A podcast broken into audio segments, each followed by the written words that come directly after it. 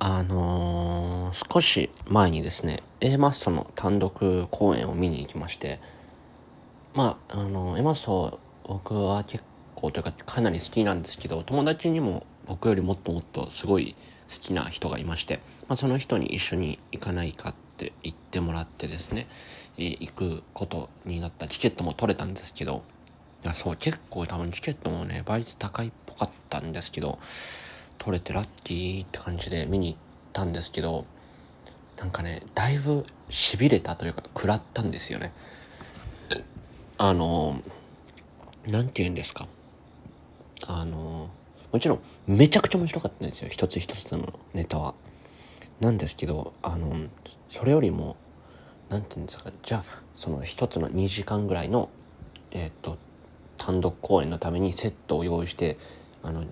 セットの転換のコントとコントの間の転換の間に流れる VTR を作ってとかをやってたりするっていうなんかそこへのこだわりとか熱量みたいなのをバシバシに感じて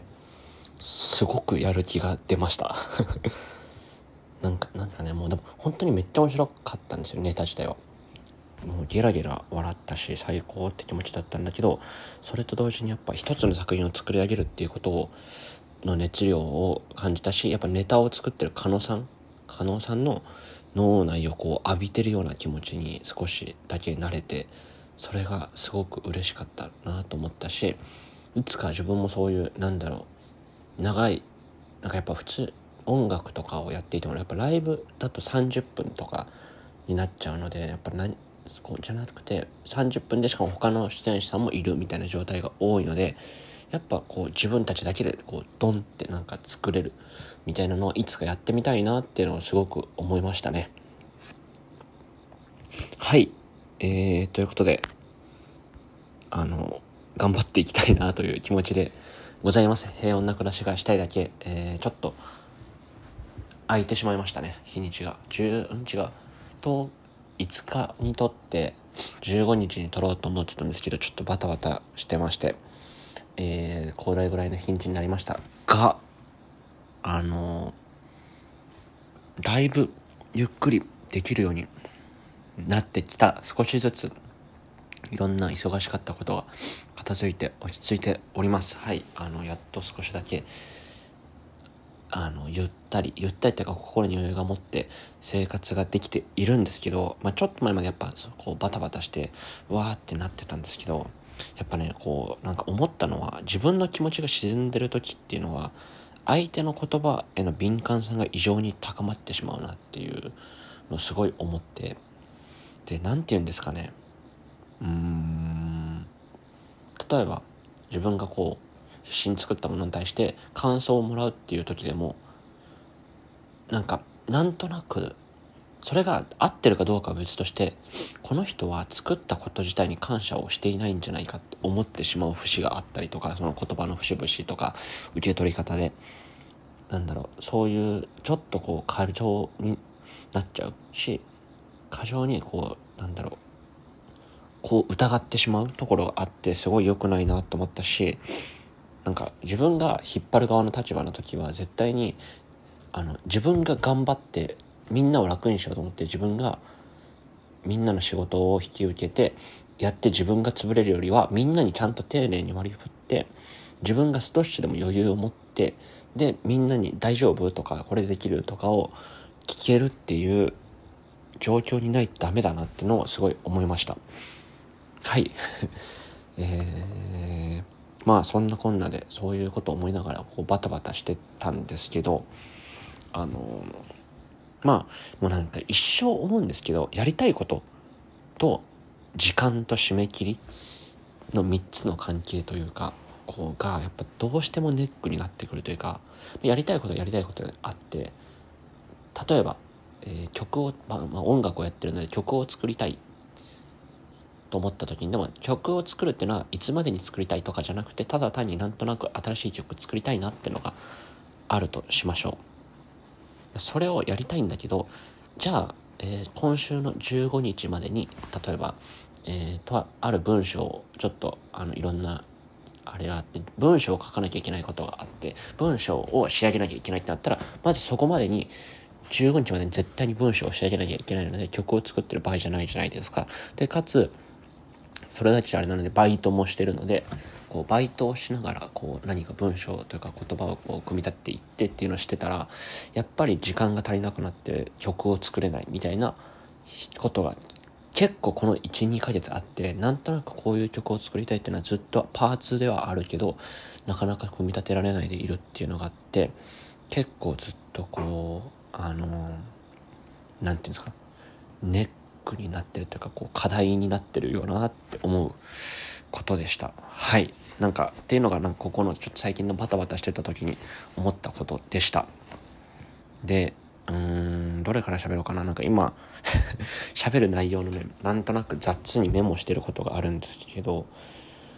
ああとそうなんかこれすごい難しい問題だし多分分かると分かる人は分かると思うんですけど、私はすごい結構いろんな人に愛してもらってるというかよくしてもらってるしあの優しく対応してもらえるんですけどなんかたまにこう、まあ、例えばですけど大学時代サークルにいた時ってちょっといじられキャラだったんですよ。でそういう風でこうみんながわーって来てくれるんですよ。それってたまにその時思ってたし最近もちょっと思うことがあったんですけどなんか私自身をこう好んでくれてるっていうよりはキャラクターとしてあの愛されているんだなっていうのをすごい思ってだからなんか自分のうん自分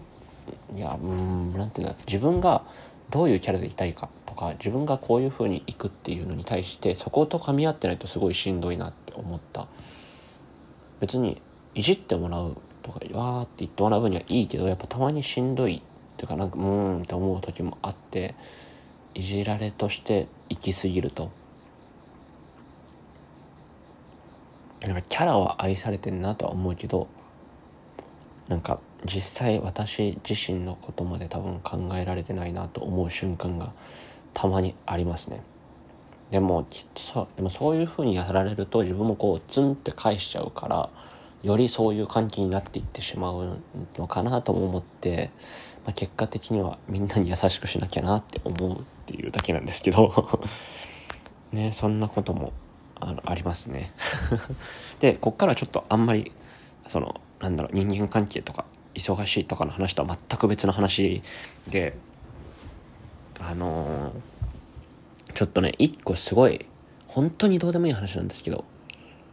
あの、気になることがもやもやちょっとだけもやもやすることがもやもやというかあそうなんやって思うことがあってあのまあ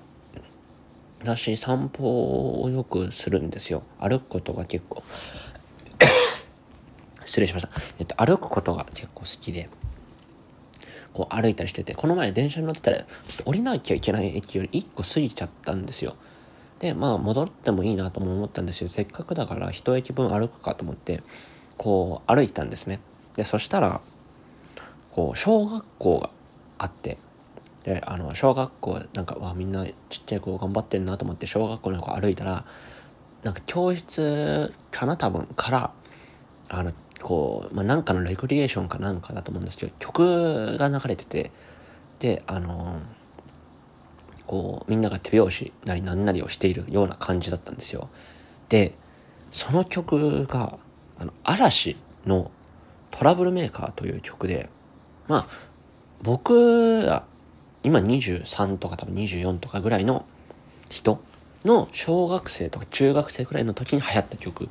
なんですよ。で、その曲をまだ使ってるっていうことが結構衝撃で。いや、うんと、多分先生の世代なんだろうなと思うんですよ。で、でも、先生の世代の曲を使うって、めちゃくちゃ先生中心じゃないですか。めちゃくちゃ多分嵐が好きな先生なのかなと思うんですけど、それでその曲を使うっていうのはなんかすごいちょっとだけモヤモヤしてやっぱ今の子供たちには今の音楽を聴いてほしいなってすごい思ってなんかわかんない。正直その今の音楽をめちゃくちゃ終えてるわけじゃないけどあの、まあ、キンプリとかあのなにわ男子の「ウブラブ」とか使うのがとかあとスノーマンとかえー、あストーンズとか。まあもちろんジャニーズじゃなくてもいいんですけどそういうのを使えばいいのになーってなんとなく思ってなんか今のちっちゃい子たちが嵐のトラブルメーカーを使うって僕らの世代の時に例えば SMAP の青い稲妻を使うとか、まあ、別に間違ってはないけどちょっとん？って思うよねみたいな。たなんかこれが例えば僕らの世代の SMAP の「ありがとう」とかだったらドンピシャの世代なんですけどやっぱ曲的に一個上の世代だよねって思っちゃう。ようななんか感覚なんじゃないかなと思って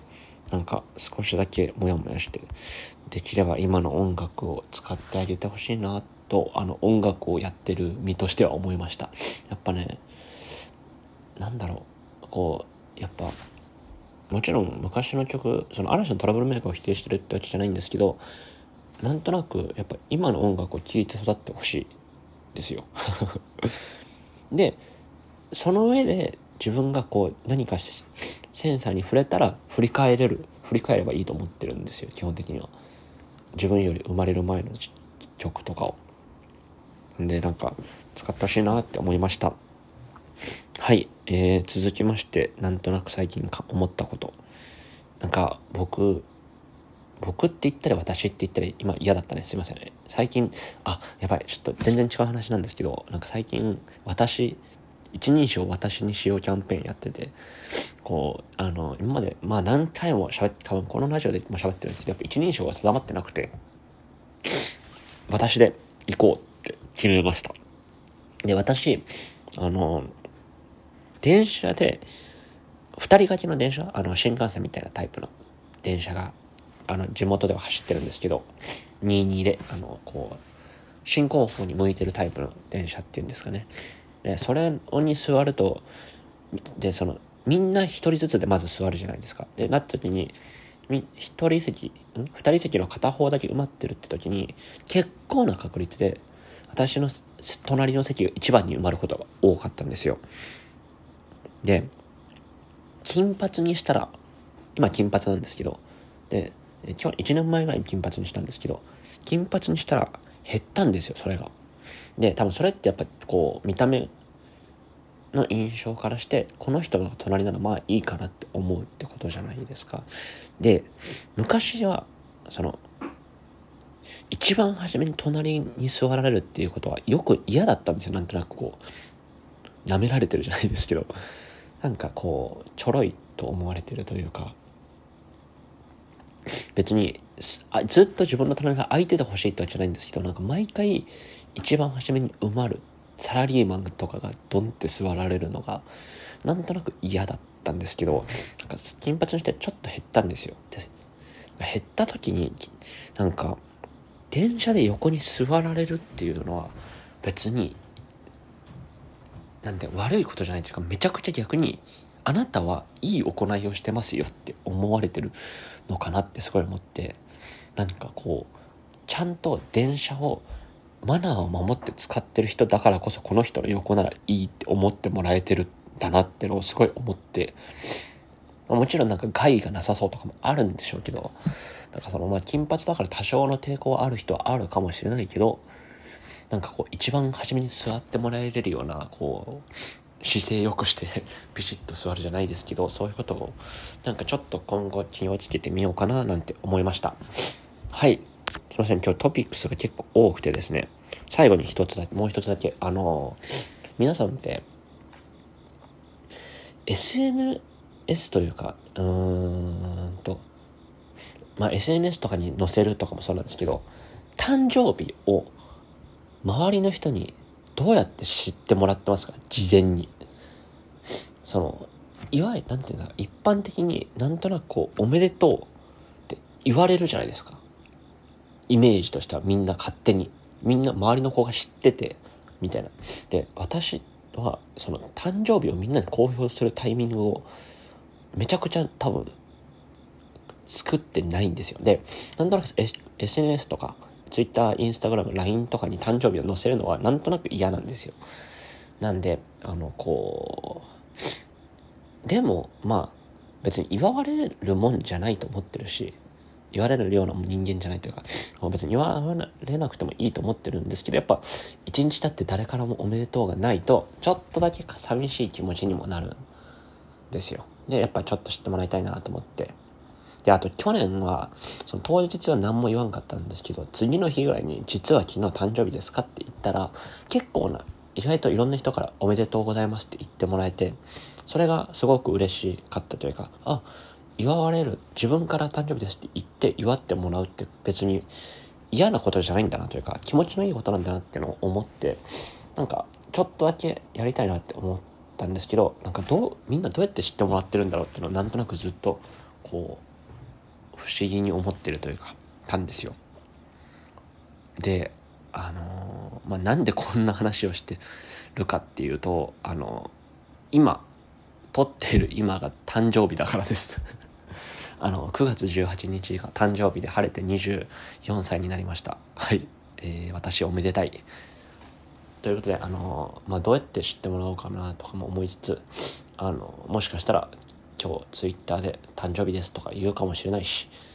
まあそこはちょっとその時の気分次第ですけど。あのみんなどうやって知ってもらってるんですかね。ごまごまと言ってますか誕生日は。はい。まあでもあのもしこれを聞いてる方でまあ今日今年はねあの正直まあお誕生日おめでとうとか LINE くれたら嬉しいですし、まあ、くれなくても別に大丈夫なんですけど あのもしよかったら来年まで覚えていていただいてあの来年次の年とかはですねあの日にちが変わった瞬間に誕生日おめでとうとかをねこうやってくれたら すごい嬉しいです。まあね基本はやっぱあのそういうの大好きな人間ではあるのでこじらせてこうそういう自分から言うのとかをダサいと思ってるだけで基本的にはねこうそういうの好きではあるのでもしもし来年とか覚えてたらあのやそういうのしてください。はいということでえー、ちょっとすいません。今日このいろいろ10日間で意外といろんなことがあったというか思うことがたくさん感じることがたくさんあった気がしたのでダダダダダダッと喋るような形になりましたがえー、っと今回はこれぐらいにして終わりにしようかなと思います、えー、それではありがとうございました。平穏な暮らしがしたいだけ、えー、ありがとうございました。皆さんそれでは健康でいてくださいね。ありがとうございました。